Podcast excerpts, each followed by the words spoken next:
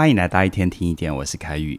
你有没有过这样的经验？在亲密关系里面，要做出某些反应，对你来说好像特别的难，或者是在某种情境底下，你的反应就会特别的激烈。在某些时候，你的大脑就是会进入一种宕机或者是登出的状态。这些哦，很有可能都跟你的原生家庭的影响有关哦。我有一个学员。他说，他和他太太每次意见不合，或者是有冲突的时候，经常会困在一种模式里面，就是啊，他一直讲，一直讲，想要尽快的解决问题，但是太太不是沉默不说话，就是冷淡的只回“哦，嗯”这种声音。学员呢，和他太太想要在关系上有更多的前进，所以呢，一起找了伴侣咨商师。在这一趟呢，让他和太太有了很大的发现。学员事后跟我分享了他们在咨商室里面的对话，经过他的同意，我在这边也跟你简单分享一下哦。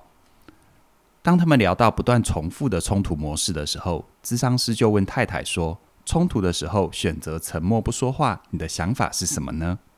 太太就说：“如果继续说话，两个人可能会吵架。我让自己冷静十分钟，情绪走过就好了。”而咨商师再问：“那你有没有把这样的讯息告诉你的先生？”太太说：“没有。”智商师再问：“先生不知道你的想法，那他有什么反应呢？”太太回：“他就会在我身旁不停地问：‘你怎么了？你怎么不说话？你为什么又不说话了？’”智商师就说：“那你喜欢他这样做吗？”太太说：“我不太喜欢啊。”这时候，智商师转头就问那个先生：“他说关于你的部分是太太说的这样子吗？”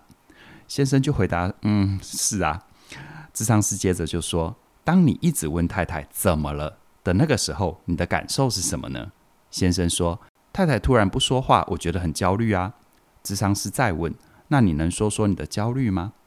先生说：“我不知道他怎么了，他就突然不讲话了。”智商师再问：“在你成长的过程里，有看过爸妈吵架吗？”先生点点头说：“有看过。”智商师接着说：“那爸妈吵架的时候，会有一方不说话吗？”先生回哦，有啊，妈妈会沉默不说话。智商师就在问：当时你的位置是比较靠近爸爸，还是比较靠近妈妈呢？先生回：靠近妈妈多一点。智商师问：那时候你几岁？先生说：应该是小一、小二吧。那你那时候是心里什么感觉呢？先生听了智商师这么问之后，停了一下，接着开口说：是焦虑、害怕的感觉。智商师接着问：“你害怕什么呢？”先生说：“我害怕妈妈会离开这个家。”智商师接着说：“那他有离开过吗？”先生说：“没有，但是他说过好几次他要离家出走。”智商师接着说：“所以你害怕妈妈不说话的时候就会离开你们喽？”先生这时候点点头。智商师接着再问。当你看见太太不说话了，你的焦虑跟这个过去的经验有关吗？这时候先生沉默了好长一段时间，突然掉下眼泪，点点头。智商师转头问太太：“你知道先生的状况吗？关于他刚刚分享的那些过去。”太太转头很疼惜地看着先生说：“我不知道，他从来没跟我讲过啊。”这个对谈就分享到这里哦。我的学员后来跟我说。在对谈结束之后，他和太太总算是相互理解。在冲突的时候，他为什么会有这样的焦虑反应？而太太也更能够包容他，也学到当自己需要时间静一静的时候，要试着把自己的状态说清楚，这样子老公才会有确定感跟安全感。而老公自己是认知到，太太跟妈妈就算有类似的行为，但想法也完全不一样。太太不说话，只是想安静一下，缓和情绪。他从来没有想过要离开这个家。我的学员的例子让我们看到了原生家庭的伤是怎样影响到亲密关系。这些童年成长的经验，有时候会变成一种封印，让我们在亲密关系里内心真正的需要没有被察觉出来，或者是说出口。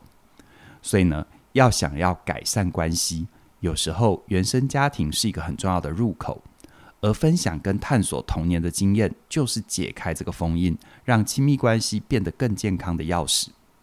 如果伴侣能够一起参与，互相表达理解跟安慰，那就会是一个很好的疗愈，也会让两个人的连结变得更稳固。这让我想到，以白老师在他的线上课程《我们再爱一次》，其中有一个单元就提供了让伴侣探索彼此原生家庭的两个步骤。在开始探索之前，有三个特别要提醒的地方。第一个，你们的关系必须要足够的安全连接，对彼此有足够的信任。所以呢，课程的前半段有做非常多重建安全连接的步骤，这里我就不多说了。想要了解的朋友，可以直接参与课程，就能够马上聆听。而第二个，不要否定对方的感受跟观点。每个人的成长经验不一样，对于情绪的敏感度、心理的强度也都不同。有可能伴侣说了一个对他打击很大的经验，而你第一时间的反应可能会觉得这没什么啊。这时候不要直接说出来去否定对方，记得要多一点好奇跟同理。而第三个，不要把童年的经验当成是免死金牌。确实哦，原生家庭会对人的想法还有行为产生一定的影响，但这不代表在关系里面的任何冲突自己都没有责任，都可以两手一摊说这是我的家庭造成的。毕竟我们都是长大成人了，了解原生家庭对我们的影响，目的是为了更认识自己，找到改变的入口，而不是把它变成推卸责任、抗拒改变的借口。这三点，如果你们都已经准备好，就可以开始彼此分享、探索彼此的经验。总共有两个步骤。第一个步骤叫做说故事时间。这个步骤呢，你要跟你的另一半分享一个对于你自己而言很重要的童年回忆。需要特别留意的是哦，如果你要分享的回忆是跟暴力有关的创伤，一定要以自己的安全感和不受伤作为前提。如果真的不想要回想，那也不要勉强你自己。而听故事的人就专心的听，不用帮对方解决问题，也不用去试着开导对方。最重要的是要让对方有一种被重视跟同理的感觉。第二个步骤叫做携手拥抱时间。你们要把刚才说的童年回忆，可能对于关系造成的影响和你心里的恐惧跟困难，跟另一半分享。这样做的目的，除了能够让伴侣了解我们的感受，建立更稳固的亲密连结之外，也能够帮助我们认识自己、接纳过去，而走向未来。当你能够清楚表达自己的脆弱跟需要，而且能够回应跟满足对方，亲密关系就会成为你的避风港，让你有力量往前走。回到你身上。你有没有想过，你和伴侣的童年经验是怎样影响你们在关系里面的行为跟反应呢？那些原生家庭里没有被满足的伤痛，很有可能是你们在关系里被困住的原因。而如果你想要进一步的了解这个议题，欢迎加入以白老师的线上课程《我们再爱一次》。这门课程是全台湾第一门由伴侣咨商师推出的关系沟通课程。以白老师有十多年的伴侣咨商经验，陪伴很多的伴侣穿越关系里面的各种困难，把那些断裂的亲密连结重新接上。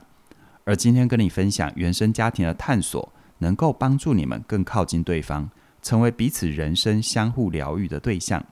除此之外，课程里面还有很多能够帮助你在关系里有更多前进的方法跟步骤，像是爱情健检表。